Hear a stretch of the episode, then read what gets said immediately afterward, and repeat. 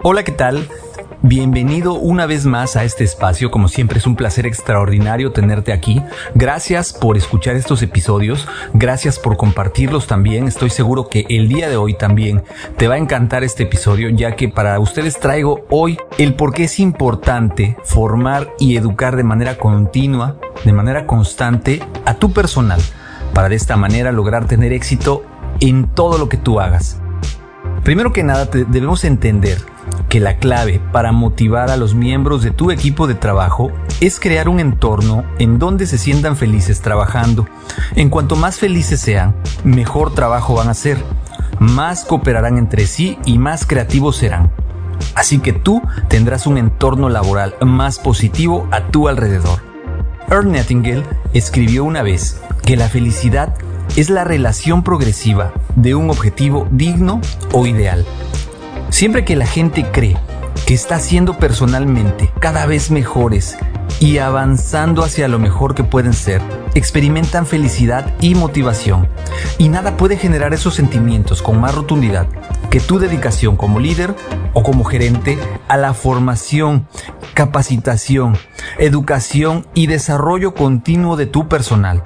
El aprendizaje continuo es la clave para el alto rendimiento, la motivación, el entusiasmo y el compromiso. La gente sufrirá de baja autoestima si no saben cómo completar sus tareas, razón por la cual tu trabajo es enseñar. Como lo vimos anteriormente, tú debes ser el líder, tú debes ser quien enseñe, quien lleve la batuta de los procesos, que si alguien no sabe, tú estés de la mano en su aprendizaje, te conviertas en el maestro, como lo decíamos en el capítulo anterior. El tema de hoy no se trata solo acerca de los empleados aprendiendo, más bien se trata de que tus empleados, tus colaboradores, aprendan continuamente cosas nuevas en nuevas áreas y aumenten continuamente su conocimiento y sus habilidades, así como abrir vías de crecimiento personal y profesional en un futuro para ellos. Es decir, buscar su desarrollo personal y profesional. Algunos gerentes o algunos líderes cuestionan la idea de formar a los miembros de su equipo preguntando, ¿y si los capacitamos y se van?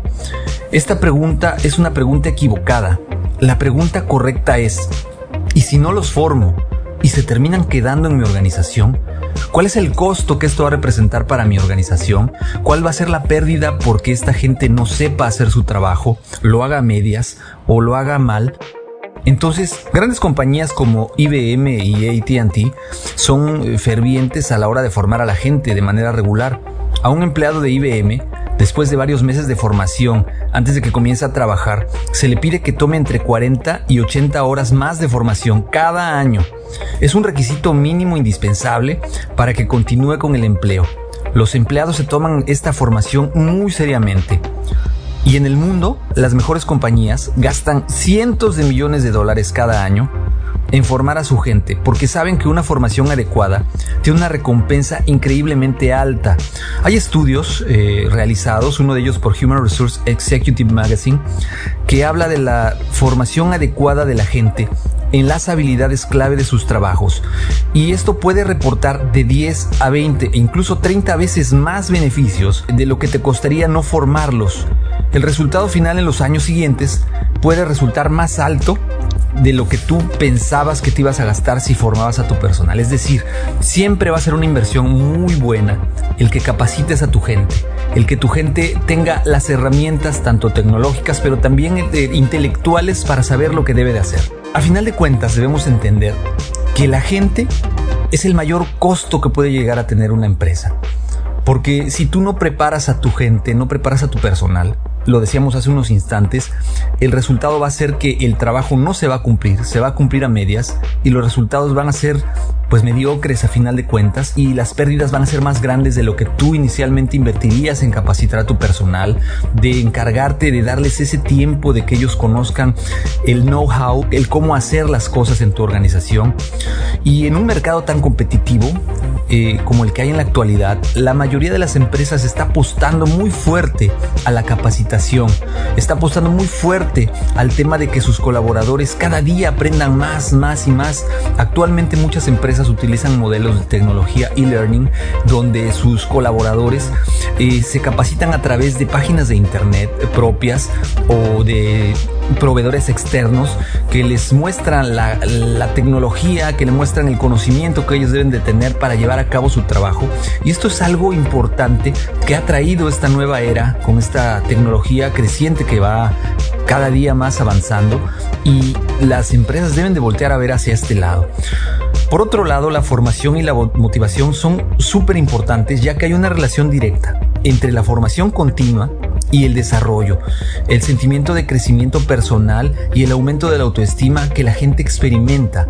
Siempre que la gente aprende una nueva información y descubre que se ha liberado más de su potencial, su autoestima sube, su autoimagen también mejora, se sienten más felices y más positivos acerca de sí mismos. Uno de los trabajos de los líderes debe ser el desarrollo, hallar un plan de formación para cada miembro de tu equipo de trabajo.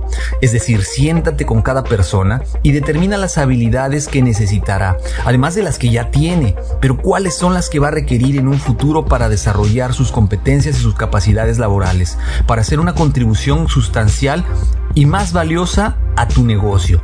Si trabajas para una gran compañía, puedes organizar la formación internamente.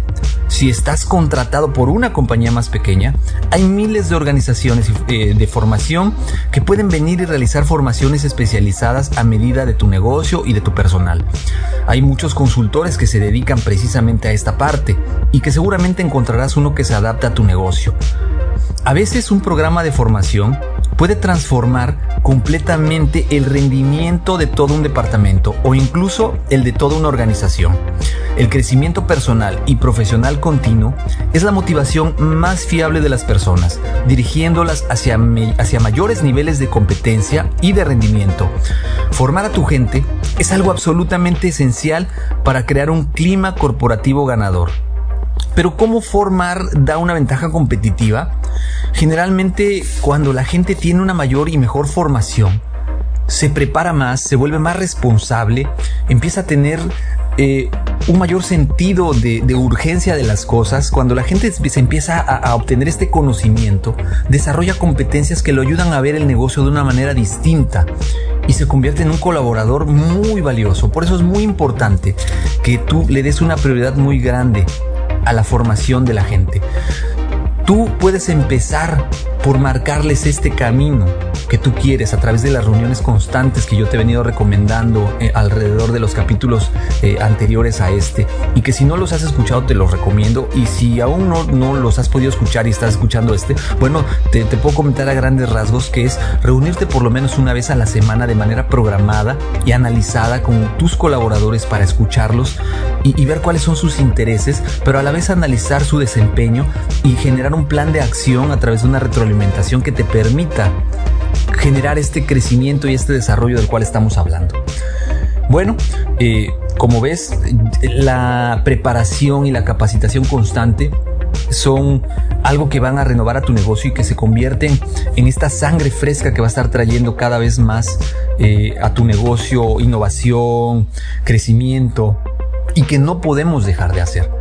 De mi parte es todo, espero que haya sido para ti de interés este tema, que lo puedas llevar a cabo en tu organización, que puedas ponerlo en práctica y que sobre todo me cuentes cómo te fue. Te voy a agradecer mucho que me compartas si lo pusiste en práctica, cómo lo hiciste, cómo te fue. Ya sabes, los medios de contacto son en el correo electrónico adrianrogelioruiz.com. En Twitter me encuentras como Adrián Rogelio Ru. Y sobre todo te voy a agradecer que dejes tu like, que te suscribas y que también compartas el podcast con aquellas personas que creas que les puede ser de utilidad. Yo te agradezco que me hayas acompañado nuevamente. Gracias, mi nombre es Adrián Ruiz. Nos seguimos escuchando. Hasta luego.